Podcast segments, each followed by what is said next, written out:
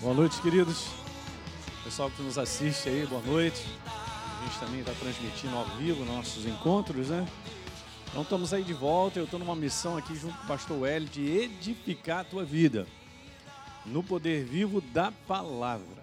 Então não é na minha opinião, no que eu, no que eu acho, o que eu penso, mas é no poder vivo da palavra, né? Eu venho fazendo uma série. Só queria dizer algo antes para vocês, né? Daqui a pouquinho a gente vai entrar com o pessoal que nos assiste aí é que a gente está em obra ainda, né? Não sei se você foi lá em cima, depois se você quiser dar uma olhadinha. A gente comprou os pisos lá de cima e tal, estamos revestindo as paredes. Daqui a pouco isso aqui vai ficar maravilhoso.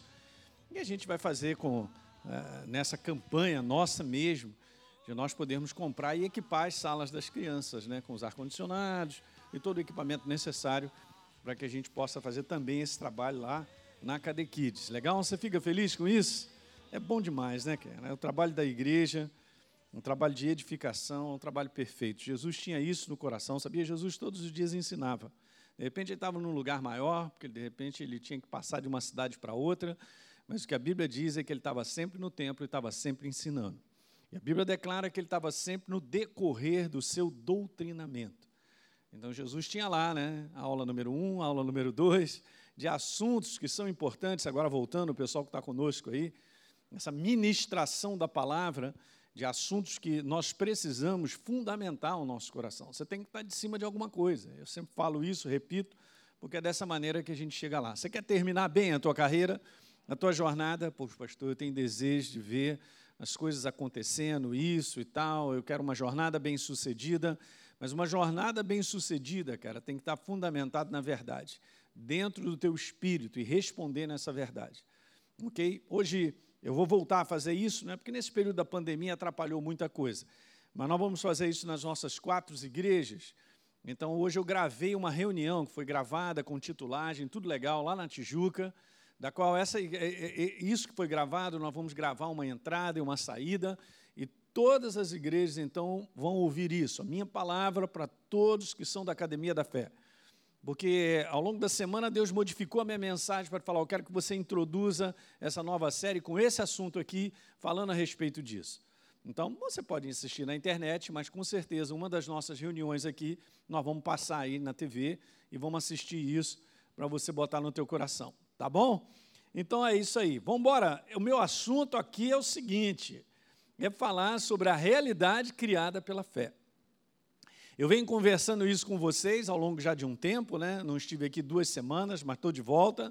Eu quero te dizer que tudo que Deus tem como programação e manifestação na nossa vida, Ele exige a nossa cooperação, que é nós crermos nele, ter uma atitude. Quando você ouvir falar crença, fé, saiba que é um comportamento é uma resposta. Quando eu respondo a Deus, são conceitos básicos, gente, isso tem que estar no nosso coração. Quando eu respondo a Deus em algo que eu sei que é consciente, que está na Sua palavra, isso chama-se fé na prática. Diga aleluia. Legal? Então, fé na prática é responder a Deus. Eu não sei, mas trago a lembrança aqui rapidinho para vocês de tudo que a gente falou. A primeira parte dessa série de mensagens eu falei sobre o poder da escolha. O verdadeiro domínio do homem está na terra, no poder da sua escolha. O que você escolheu é o que está valendo. E hoje de manhã eu falei sobre isso. A minha escolha é uma semente. Se boa ou ruim, depende daquilo que eu estou escolhendo. Então nós precisamos ser sábios para colocar boas sementes na terra, para nós vermos a frutificação disso na nossa vida. Legal? Beleza, tinha falado pela escolha, ou a gente domina as circunstâncias, ou a gente o que? É dominado pelas circunstâncias. Essa é uma grande verdade, uma vez que nós fomos libertos pelo império das trevas. Nós somos novas criaturas, estamos no reino de Deus. Essa nova vida que está em nós, que é a vida de Deus, ela faz com que a gente reine. Está na palavra isso, é só nós lermos, né? Depois a gente falou na segunda parte sobre esse assunto da vontade de Deus e a fé. A ligação e a relação da nossa fé com a vontade de Deus. E mais duas coisas. Você quer falar comigo, Rogério? Ah, só virar, né? Tá beleza.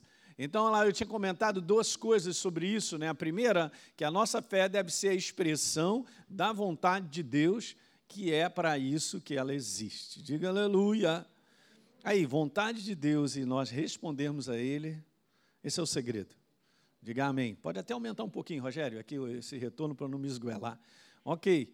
E aí, olha só, esqueci até de botar a segunda, mas tudo bem, só estou renovando a tua mente. A terceira parte que eu vim trazendo é a verdade que abençoa e protege. Você crê nisso aí? Uhum, essa é a programação do céu. Ele nos abençoa, ele nos protege para nós cumprirmos uma chamada. Então, Deus criou o sistema da fé para que ele nos dirija e nos governe na vida. Esses são conceitos de fé que as pessoas às vezes não acreditam. Você sabe que ainda há muitas pessoas que estão na igreja há muitos anos e acham que fé é um sentimento. É fé é algo que dá um negócio, uh, uh, uh, uma emoção de alguma coisa. Não, Deus está comigo, porque eu estou sentindo. Você está sentindo que Deus está contigo? Você devia acreditar que, sentindo ou não, Ele está contigo. No tempo bom ou no tempo ruim, Ele está comigo. Eu posso estar passando uma baita de uma tempestade, o vento está batendo, mas eu sei, porque está escrito, Ele está comigo. Elinho, estou contigo todos os dias, até o final do século. Uh, não está escrito, você está sentindo isso? Mas você vê, eu estou falando isso para você, mas uma baita parte da igreja do Senhor não sabe nada. Aí no momento onde as coisas ficam pegadas, né? Quando a jurupoca pia, como eu falo, todo mundo desiste, abandona, sai, larga, fica lá pensando, Senhor, por que você me abandonou? Quer dizer que então essa declaração, o Senhor me abandonou, tem base no quê? No sentimento. Mas a base não é a palavra. Passando dias bons ou ruins, cara, Deus está contigo porque está escrito. Assim nós vamos chegar, não é não? Então, beleza, seguir a fé faz avançar debaixo da proteção, deixar de seguir a verdade faz retroceder e desprotege. Estou fora. Até o final, eu vou agarrado com ele. Mas, pastor, eu pensei que ficar agarrado com Jesus é só coisa maravilhosa. É coisa maravilhosa. Mas nós temos que enfrentar, porque a Bíblia diz sobre tempestade, sobre tudo isso aí. Jesus fala prontamente sobre nós exercermos a nossa fé e ficarmos ali de pé quando vem tempestade, quando vem isso, aquilo, outro. Então, vamos embora. Esses são os fundamentos corretos. Quarta parte, que da última vez eu tive aqui com vocês, eu falei sobre o espírito da fé, que há necessidade de nós confessarmos essa verdade. O coração crê e está ligado à confissão da nossa boca. E a boca deve concordar e dizer a mesma coisa que o coração crê da verdade. Diga amém. Legal. Então, quando você acredita, você também deve confessar aquilo que acredita. Eu creio que esse foi um resumão rápido aí, em cinco minutos, do que a gente vem conversando, mas você pode assistir lá no site da Academia da Fé de Caxias, todas as nossas reuniões do pastor Wellington, quem estiver pregando aqui, as minhas também, trazendo esse assunto, tá ok? Hoje, vamos falar sobre isso, porque isso aí para mim é a origem. Vamos falar um pouquinho sobre comunhão, o conhecimento e a fé. Ok? Comunhão, o conhecimento e a fé. A fé não é simplesmente algo da cabeça, gente. Você sabe, né? O interesse de Deus é com o nosso coração. O interesse de Deus é você, você é um ser espiritual, é o nosso coração. Tudo começa no coração. Em que a verdadeira fé ela brota de um coração que acredita. Eu amo o livro de Provérbios, mas tem determinados versículos que são fascinantes para mim. Como, por exemplo, está lá Provérbios. Pode abrir aí? No capítulo 3, abre aí na sua eletrônica, no papel, você que está em casa, está nos assistindo aí, abre lá, Provérbios capítulo 3, verso 5. Está escrito aí, Elinho, confia, não está escrito Elinho, né? Mas você entendeu, né? Bota o seu nome e manda ver. Confia no Senhor de todo o teu coração. Uhum e não te apoies, ok? Não te estribes, estribar, você sabe o que é isso, é você se apoiar. E não te apoies no teu próprio entendimento. Ah, que separação, hein? Entre a minha cabeça e o meu coração. Porque você confia em Deus porque você crê, não porque a sua cabeça entende. Eu não entendo muitas coisas, mas eu creio em Deus. Eu não o vejo de maneira natural, mas eu sei que ele está aqui presente nessa reunião. Seus anjos, todo o universo de Deus, as suas hostes celestiais estão conosco. Aleluia! Isso é coração. Então, fé é algo do coração. Mas vamos um pouquinho mais além, porque esse assunto é tão bom, gente. Eu vou voltar a reformular essa série para pregar lá na Tijuca, ensinando as pessoas. Tem que voltar sempre ao capítulo 1. E a gente sendo fortalecido nessas verdades aí. Eu quero ler com você João, capítulo 15, no verso número 5, pode acompanhar aqui na tela. Está escrito: Jesus disse: Eu sou a videira e vocês são os ramos, nós estamos inseridos nele. Você não olha uma árvore e você separa os galhos do tronco, de forma alguma, é uma coisa só. Você olha e aquilo faz parte da árvore. Para para meditar, pensar um pouquinho sobre isso. Jesus não está me separando dele, pelo contrário, ele está me incluindo, faço parte dele. E você também. Eu quero te dizer que você é corpo dele. Você não olha a cabeça, você não olha só o corpo. Você olha uma pessoa. E aquele que se une ao Senhor se torna um só espírito com Ele. Meu Deus, cara, a nossa ligação com Ele é profunda demais. Então veja, eu sou a videira, vocês são os ramos. Agora é super interessante porque Jesus faz algo que é a nossa parte. Quem permanece em mim é a nossa parte. É a, é a nossa cooperação, é o que eu preciso fazer. Quem permanece em mim e eu nele, esse dá muito fruto. Bacana, hein? Porque sem mim, vocês não podem fazer absolutamente nada. Sem Ele, não podemos fazer nada. Hum, é super interessante, né? Onde tem a frutificação de uma árvore? Nos ramos. Os ramos começam a dar os seus frutos.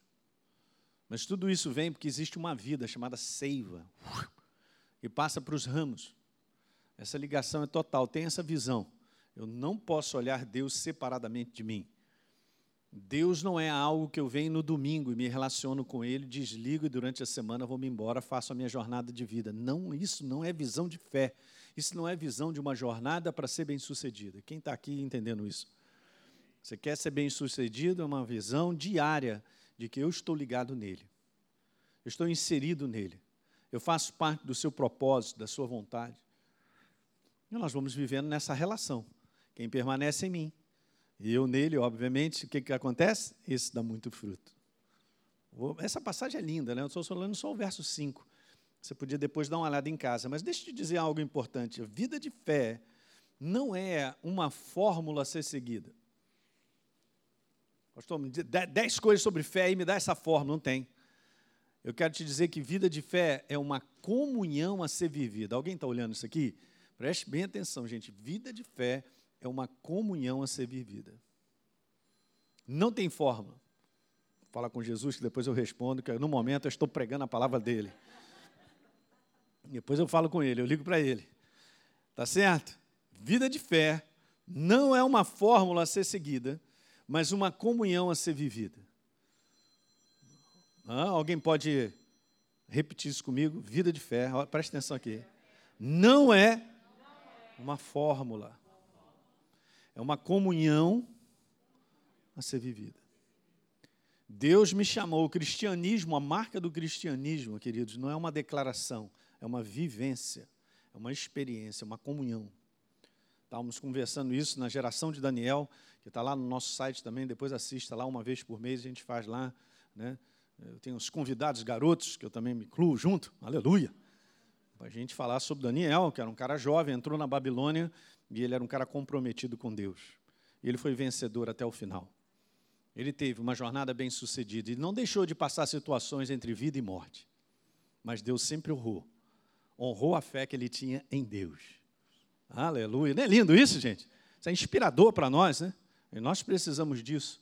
Então veja, por isso, sem comunhão com Deus, não há experiência de fé. Essa é a frase da noite.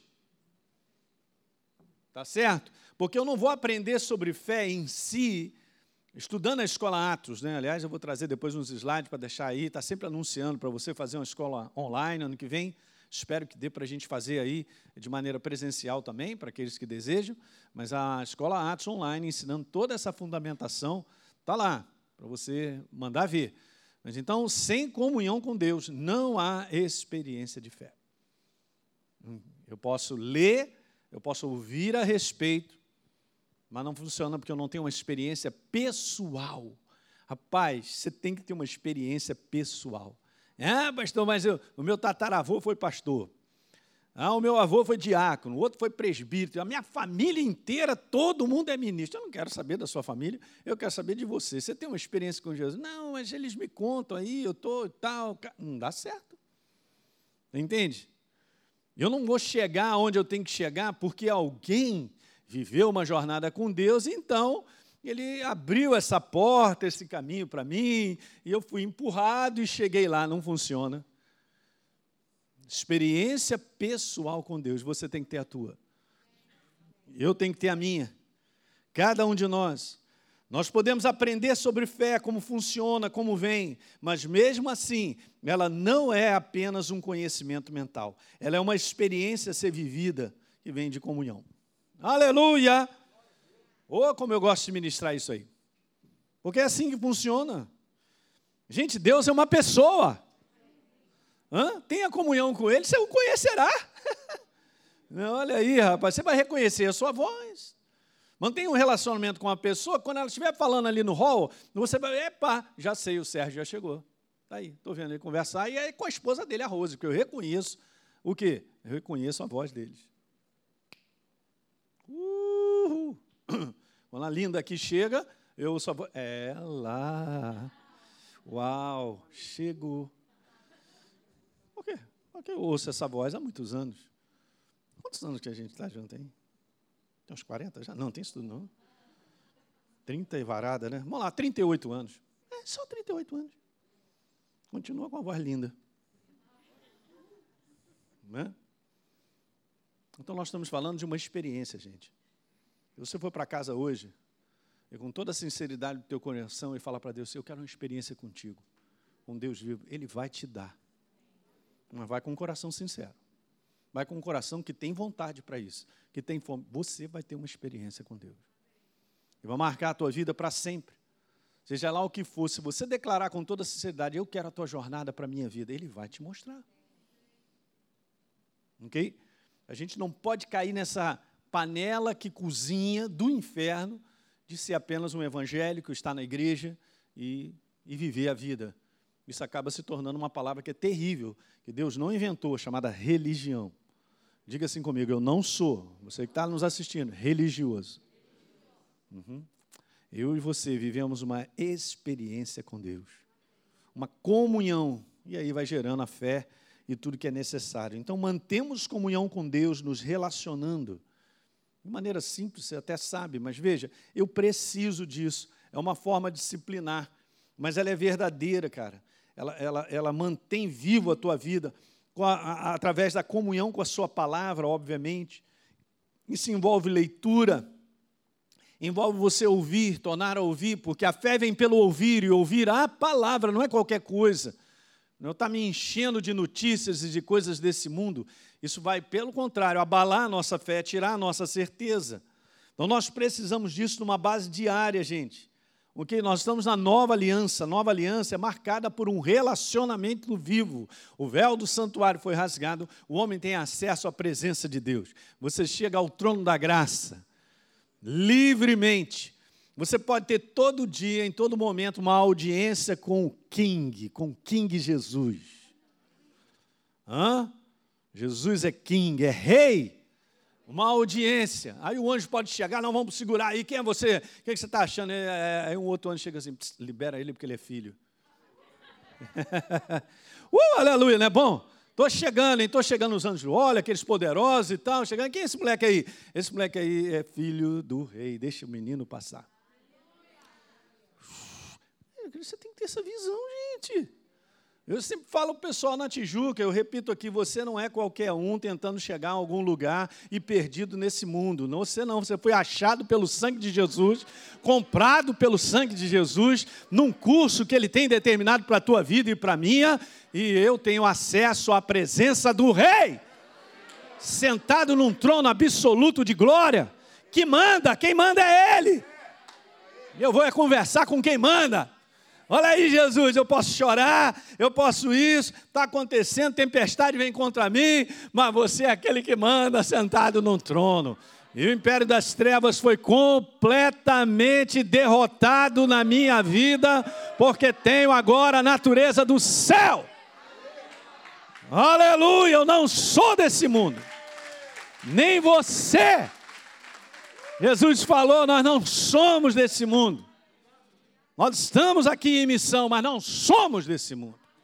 Eu tenho uma identidade, uma natureza muito bem marcada. Então eu tenho acesso. Deixa o menino passar, porque esse aí é filho. Oh, aleluia! Quantos aqui são filhos e filhas de Deus? Meu Deus, a paixão de Deus, ele vai logo te olhar. O que foi, meu filho? Está chorando desses? Vem cá, vou te dar um abracinho. Ah, ah, tá difícil, Jesus. Não, vem cá, vem cá, deixa eu te abraçar. Aleluia! Hum. Glória a Deus. Isso que nós estamos conversando é o âmago da nossa fé. Diga amém. Filhos em unidade com o Pai. Quando Jesus fala dessa, dessa representação de ramos com o tronco, filhos em unidade com o Pai. Hum, guarda isso. Marcos capítulo 4, no verso 24, na Bíblia Amplificada, fala exatamente sobre isso, cara. Tudo é coração. Eu já falei isso várias vezes. Mas a medida do nosso pensamento, à medida do estudo que você der à verdade, e estudar a verdade, gente, não é decorar a Bíblia, viu? Não é lá ficar aprendendo umas coisas que não vão te levar a lugar nenhum. Ah, eu quero aprender a hierarquia dos demônios. Jesus nunca ensinou isso para os discípulos. Os discípulos nunca ensinaram isso para a igreja. Mas falou sobre resistir ao inferno. Ah, eu quero saber é aquele que manda na cidade. Eu vou te falar quem manda em Caxias, Jesus, o Rei da Glória. Quem manda no Rio de Janeiro é Jesus, o Rei da Glória. Esse é o Senhor que manda, sentado num trono absoluto.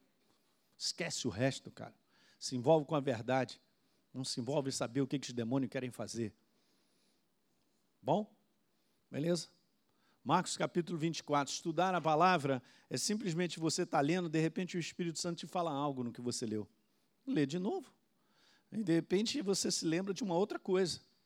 É assim, é simplesmente deixar ele apresentar a verdade de maneira viva dentro de você. Ok? Ele vai te revelando a verdade. E todo mundo cresce com Deus com isso. Você não cresce no intelecto, porque quando a gente fala sobre estudar, às vezes a pessoa fica só ligada nesse conteúdo mental. Não é na mente que você aprende de Deus. É com o seu espírito aberto. Para você ouvir Ele falar contigo. É a palavra falando contigo. Legal? Então, olha só. Então, é ter uma medida do pensamento, do coração, do tempo que eu dou, a exposição à verdade que eu ouço, será a medida da virtude do conhecimento que virá de volta ao teu coração sobre ele. Diga aleluia. Qual o tamanho da tua fome? É o tamanho do teu prato. Então é o tamanho do prato que a gente se alimenta com Deus, sempre vai ser assim. E Deus sabe reconhecer o nosso coração. O quanto ele está aberto ou não, o quanto ele está restrito ou não, gente. Quem está me entendendo isso aí? Muito interessante, né? Simples assim.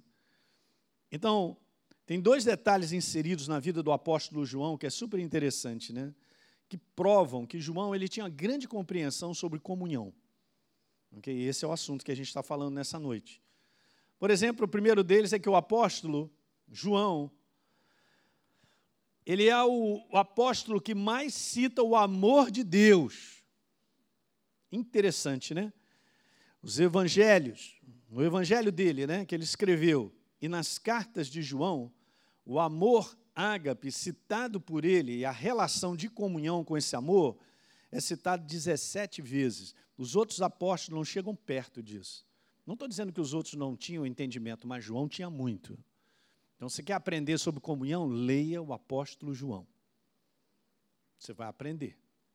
E o Espírito Santo vai te ensinar coisas preciosas que ele falou. A segunda coisa, que ele mesmo, no seu evangelho, ele se coloca na terceira pessoa, citando cinco vezes que ele era o discípulo a quem Jesus amava. Metido. Está metido, hein, João? Não, ele não está metido, ele não está querendo dizer que Deus não amava os outros, mas ele tinha certeza do amor de Deus pela vida dele. Através de quê? Através de comunhão. É isso que a igreja precisa. No meio de tudo que possa estar acontecendo, situações adversas, você tem que ter a certeza, não estou falando um sentimento, a certeza no teu coração que Deus te ama. Ele morreu por você. Aleluia! Que Ele cuida de nós, que há um propósito na nossa vida, nós vivermos. Hum, e o propósito sempre é maravilhoso. Eu é que sei que pensamentos eu tenho a teu respeito, disse Deus. Pensamentos de paz, Pensamentos de construção, gente. Pensamentos onde a gente vai ser frutífero sobre a face da terra. Diga aleluia.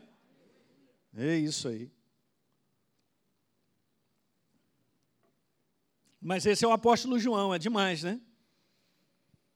Agora veja, João, ele sabia, porque era algo no espírito, o quanto ele era amado por Deus.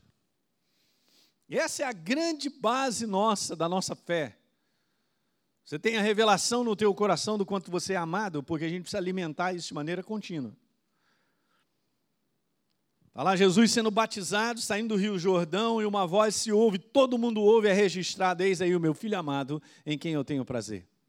Duas coisas super interessantes, está falando sobre amado, no qual eu tenho prazer, disse Deus. Falou isso para Jesus? Ele fala para você também. Que nós somos filhos. Nós somos os irmãos mais novos. Aleluia. Então João tinha uma revelação muito poderosa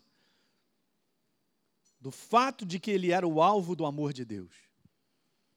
Jamais permita o inferno minar isso, tirar essa imagem correta. Você e eu, repita, eu sou o alvo do amor de Deus.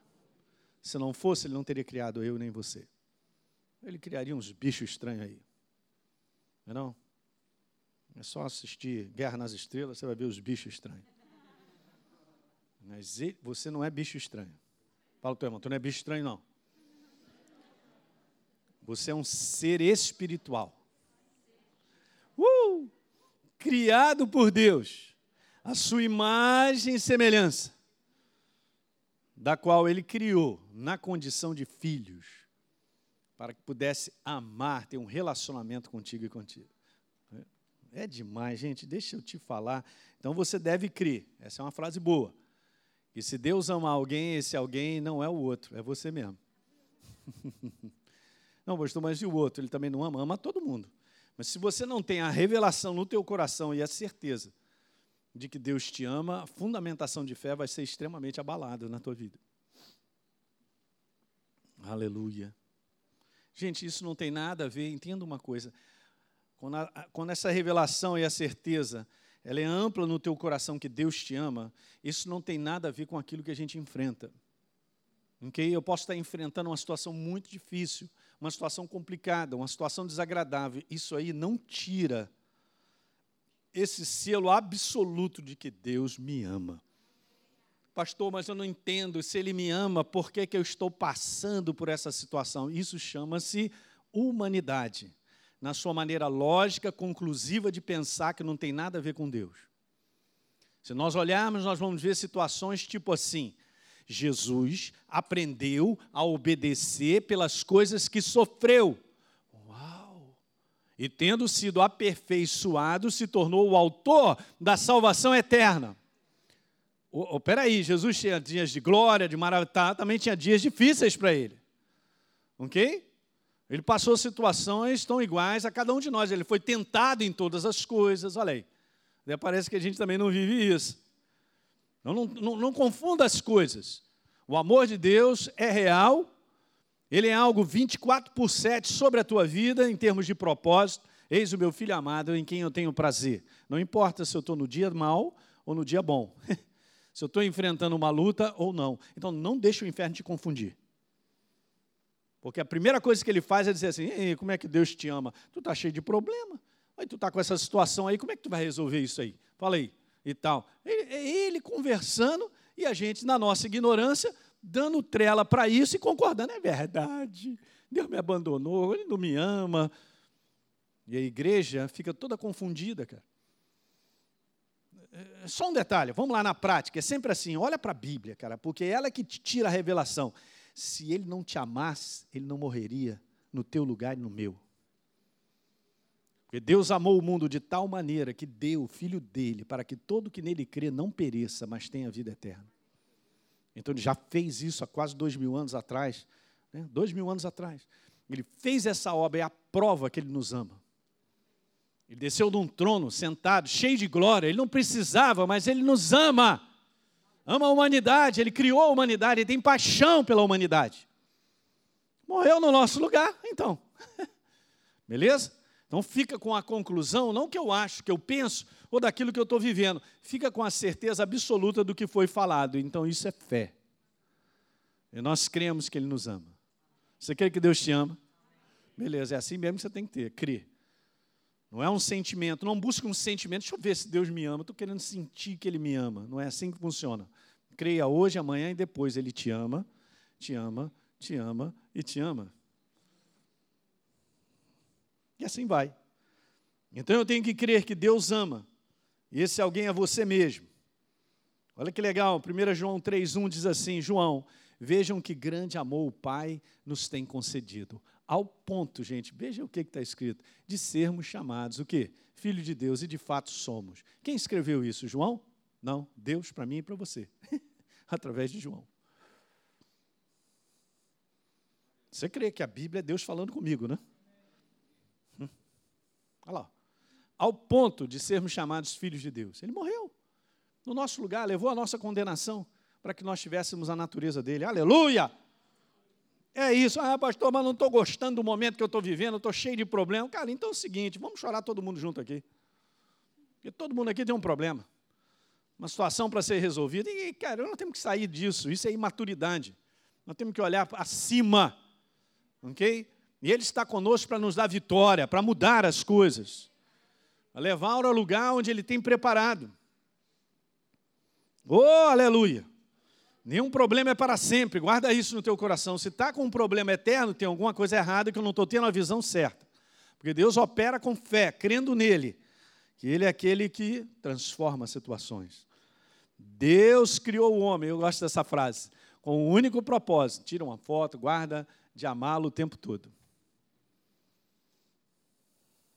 Então não deixe de ser confundido, enfrentar problemas com o amor de Deus. Desejo de conhecer mais e mais, gente, a Deus. Não pode ser apenas um relatório sobre a pessoa de Deus. Então, eu estou aprendendo aqui pelo pastor Wellington, ele está falando sobre Deus, uma opção de coisa e tal. É esse detalhe que é legal, né? Eu não posso conhecer Deus por ouvir alguém dizer. Você tem que conhecer pessoalmente. Isso é importante. Então veja bem, eu vou repetir isso. Desejo de conhecer mais e mais não pode ser apenas um relatório sobre a pessoa de Deus, mas deve ser um convívio que gera o verdadeiro conhecimento. Beleza? É uma coisa pessoal sua. Jesus está nos convidando a nós o conhecermos. Está convidando a cada um de nós, gente. Você já conhece, mas eu trouxe aqui dois exemplos. Eu posso saber tudo sobre a vida de uma pessoa e mesmo assim não conhecê-la.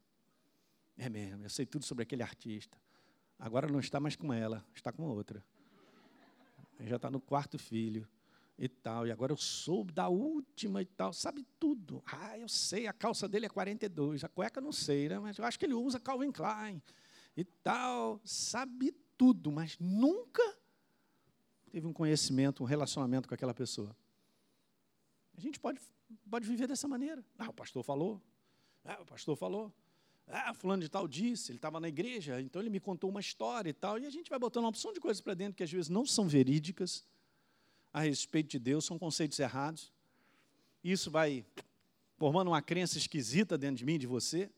Um negócio que não é sólido, verdadeiro, que não gera vida nem liberdade. Quem está pegando aí? Amém? Quem está dormindo, diga aleluia. Luan? Não, brincadeira. Ok? Então, conhecê-lo.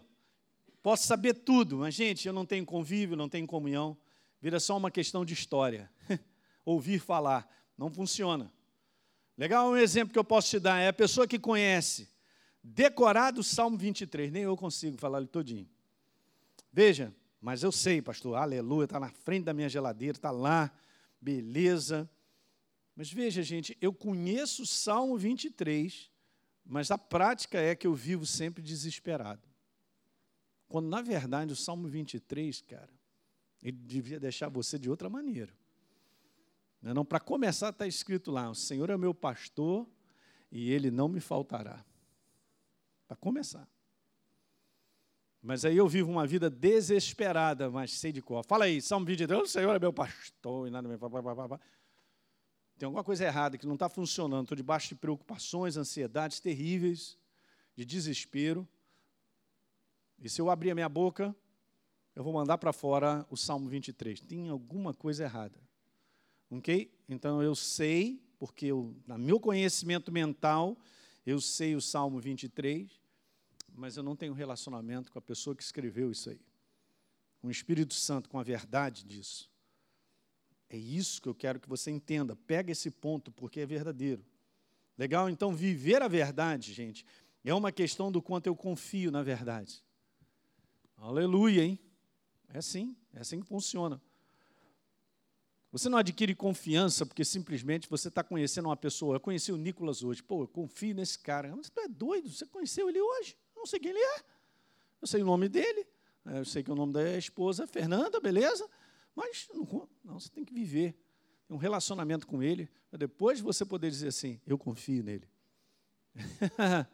e é legal, né? Porque você vai caminhando com Deus, você vai tendo uma comunhão intensa com Ele, algumas experiências com Ele, isso vai gerando cada vez mais em você confiança.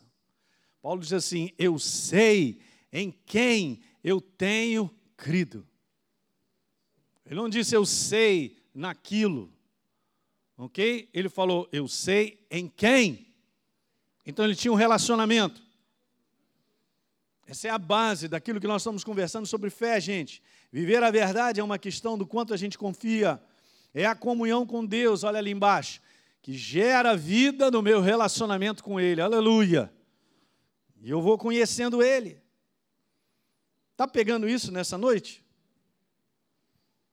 Quando os apóstolos eles dão essa declaração, porque é uma declaração, gente, de atitude, de um comportamento, vamos dizer assim, de uma escolha, que não tem como terão um relacionamento vivo com a pessoa, porque está escrito lá em Atos 6, verso 4, dizendo lá claramente: nós nos consagraremos, vamos nos separar a uma comunhão, à oração e ao ministério da palavra.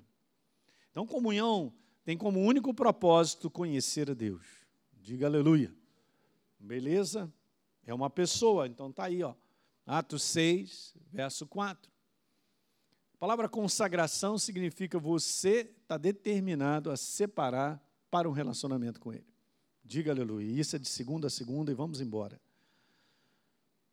Então aqui está o propósito: buscar o reino de Deus em primeiro lugar, comunhão, e aí vai, ó, é a sequência. Comunhão gera conhecimento, que gera confiança. Jamais esqueça isso aí.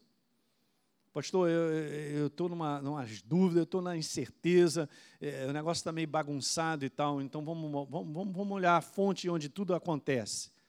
Acontece nisso aí. Ó. Jesus já disse assim, algo muito poderoso, né? Ele vem a mim. Uhum. E tal, vem a mim. Eu vou te dar descanso, cara. Você que está sobrecarregado de tanta coisa. Eu vou te dar descanso. Ele é uma pessoa. Vinde a mim, estáis cansados, sobrecarregados, e eu vos darei descanso. Tomai o meu jugo, que é leve. Meu fardo é leve.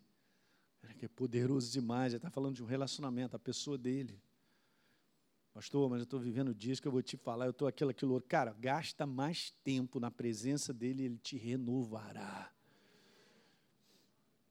Ele te levantará por dentro. A certeza vai voltar. A certeza não volta porque alguém disse, mas porque ele mesmo ativa dentro de você.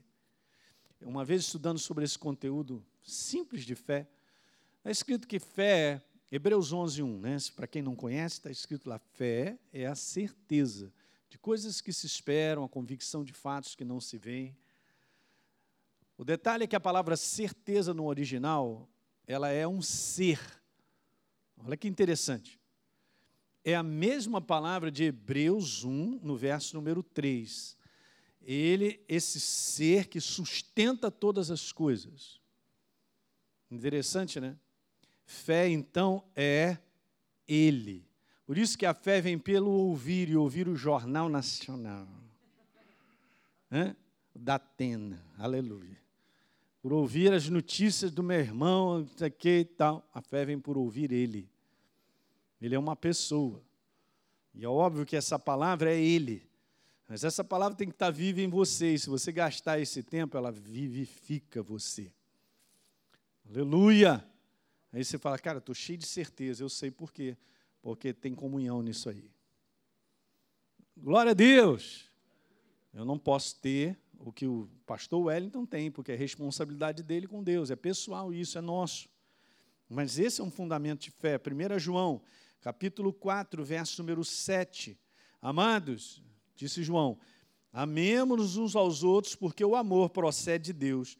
E todo aquele que ama é nascido de Deus e que conhece a Deus. Quando você conhece a Deus e você tem comunhão com Ele, eu vou te falar, você amará. Eu não posso tirar isso aí do nada, mas vem de uma fonte. Verso 8: aquele que não ama, está escrito, o quê? Ah, pois Deus é amor. Pessoal, só estou mostrando para você a origem de todas as coisas.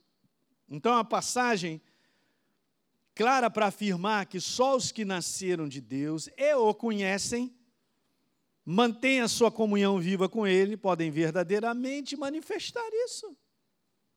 Amar os que não amam não conhecem a Deus, mas podem ser nascidos de Deus. Eu coloquei ali, ó. Portanto, amar está ligado a conhecer a Deus e isso envolve comunhão. Não é um conhecimento mental. Quem está pegando isso nessa noite? Em algo, cara. Ele está em você, está em mim. O Espírito Santo de Deus, a própria pessoa de Deus está em mim e em você. É algo pessoal de uma comunhão. A fé opera pelo governo do amor na nossa vida. Gálatas capítulo 5, no verso 6. Como é que isso funciona? Porque o apóstolo disse algo, e esse tem um lado de uma revelação, tem várias revelações em cima dessa passagem, óbvio. Porque em Cristo Jesus nem a circuncisão, nem a circuncisão tem valor algum. Esquece esse negócio aí. Você está em Cristo Jesus? Quantos estão em Cristo Jesus?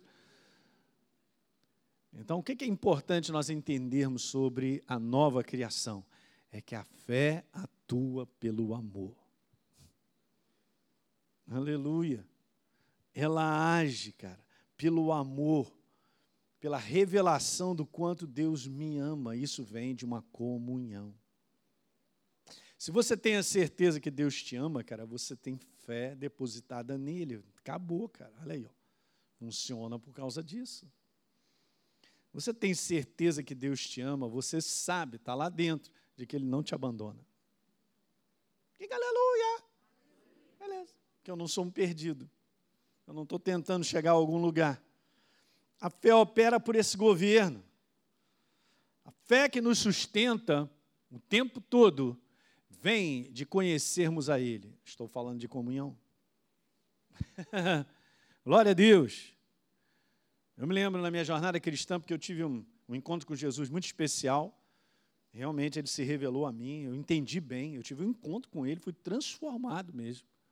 E eu vou te falar, eu entendi a força de você ter comunhão com Deus. Talvez eu não soubesse nada, aliás, muito pouco sobre a Bíblia, comecei a ler, lia de madrugada para aprender, eu chorava lendo a palavra, porque aquilo mexia no meu coração, eu percebi o amor de Deus, a, a maneira de Jesus agir nos seus evangelhos e tal. E eu fui aprendendo tantas coisas, mas eu aprendi mais em comunhão com Ele. Aí alguém fala assim, pastor, mas eu não sei orar. Hã? Você não sabe falar?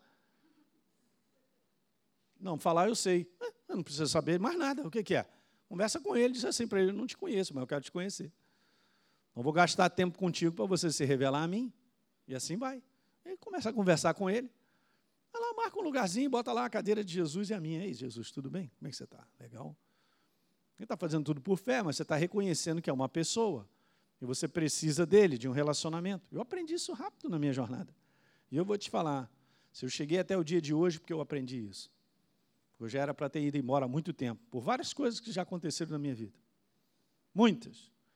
Parece que desde a minha conversão, um pouco mais à frente, fui marcado para Deus, o inferno chegar e destruir. Ele já estava, sei lá, vendo alguma coisa, ou sei lá, o meu, meu futuro, né, querendo acabar comigo mesmo e tal. E aí, quando eu já cheguei até agora, então eu vou terminar essa carreira. Tudo por causa de uma comunhão. Não vem dizer para mim que Jesus não é real. Não vem dizer para mim que ele não é bom. Não vem dizer que ele não levou as enfermidades na cruz do Calvário Não vem dizer para mim que nós não estamos nele, eu sei, porque eu sei. Há algo dentro de mim a respeito de uma comunhão com ele absoluta. Não chega para dizer o inferno está derrotado. conhece uma pessoa, não adianta o outro chegar, não, você não sabe, cara, preste atenção. Aleluia. Crescimento no conhecimento de Deus, a nossa comunhão vai fortalecendo a nossa fé. Diga aleluia. Ok? Eu vou terminando com essa passagem bem interessante. Eu estou te falando a revelação de João sobre o amor de Deus, o quanto ele entendia sobre comunhão e como isso funciona na nossa fé. Mas há uma passagem legal de 1 João 4,16. Então, João diz assim: E nós conhecemos, diga, conhecemos. Ah, legal, conhecemos e cremos. Ele está falando sobre comunhão, gente. Esse menino andou com Jesus três anos e meio, continua andando com Jesus até 90 e poucos anos. Fala aí para mim. Quando ele escreve tudo isso, esse era um cara que tinha muita experiência de comunhão. Diga amém. Ok? Então, legal, ele diz assim, ó, e nós conhecemos e cremos no amor que Deus tem por nós. Isso é Jesus usando João para falar para mim e para você. Depois diz assim: Deus é amor, e aquele que permanece nele, comunhão, permanece em Deus e Deus nele. É, isso é bem parecido com João 15, né, pastor? Os cinco que nós lemos, né? É, não, é parecido, não, é a mesma coisa. nós estamos inseridos nele. Mas olha só como é que ele continua, porque ele diz assim: bom, permanece, vamos ver essa palavra aí que é super interessante, né? Não é só ter a presença de Deus, mas é o quanto eu faço dessa presença uma unidade comigo. Falando sobre comunhão. Então, beleza? Vamos continuar? 1 João 4,17. Nisto, então, é em nós aperfeiçoado o seu amor. Para que no dia do juízo, e essa palavra no original, é, é, no grego, é crises. É interessante porque também tem esse conteúdo de julgamento, mas você também pode traduzir exatamente isso aí, ó para que no dia, cara, onde a chapa está esquentando, no dia da tribulação, da luta, da prova, no dia da tempestade, dá o nome que você quiser, que o vento está contrário contra a tua vida e a minha, para que nesse dia mantenhamos confiança. Mas antes de tudo isso, ele vem falando lá sobre conhecer e crermos e mantermos unidade com Ele em termos de comunhão. No dia da crise, você vai ter a certeza de que Deus é por você. Na palavra crise, de onde nós tiramos a palavra crise, luta, prova. Deu para pegar isso aí? Muito interessante. Jesus ministrava e vivia debaixo de uma certeza plena. Por quê? Porque ele tinha comunhão com o Pai. Olha o exemplo de Jesus, vamos embora segui-lo. Então você quer ter certeza você quer ter um coração tranquilo e descansado no dia do combate? Tenha comunhão com Ele. Aquele que habita no esconderijo do Altíssimo e descansa à sombra do Onipotente. Diz, ó minha alma, meu baluarte, meu Deus em quem eu confio. Não é talvez não. Confio. Eu confio porque você habita. Habitar é um hábito. É um lugar onde se habita. É para lá que eu vou todo dia, pastor, e passo sei lá quantas horas. Ah, legal, hein? É isso mesmo. Assim é Deus em nós. Na medida da minha percepção e da minha sensibilidade, da porta que eu dou para Ele, é a medida da comunhão que eu tenho. O que é legal é que Deus não te arromba, não, Ele não quebra você, não. Mas a gente reconhece, abre essa porta, chama Ele, vamos embora tomar um café e vamos estar tá junto. E a gente precisa disso, eu e você, todos os dias uma igreja pessoal, nós individualmente, que mantivermos isso, nós vamos completar a nossa carreira. E os dias de crise estão aí. Esse mundo só vai piorar. Mas nesse dia da crise, a gente vai manter o que? Confiança. Um Deus que me chamou para um propósito. E Ele completará o seu propósito na minha vida e na sua. Deu para pegar isso nessa noite? Legal, vamos ficar de pé. Glória a Deus. Vou chamar o pastor Marcos para orar por você e te abençoar nessa noite. Mas deixe só esse recado no teu coração da importância de você pessoalmente ter comunhão com Ele. Ok? Você ter esse relacionamento ao ponto desse negócio vai ficar muito bom. E quero te dizer isso, fortalece por dentro nessa tua comunhão e você suportará e entenderá os conflitos, as coisas que acontecem. Bate na porta de todo mundo. Mas como disse Paulo, ó, eu fiz o bom combate, eu completei a carreira, guardei a fé. legal? Guarda aquilo que ele disse também que é muito legal. Eu sei em quem eu tenho crido. Oh, é bom demais isso aí?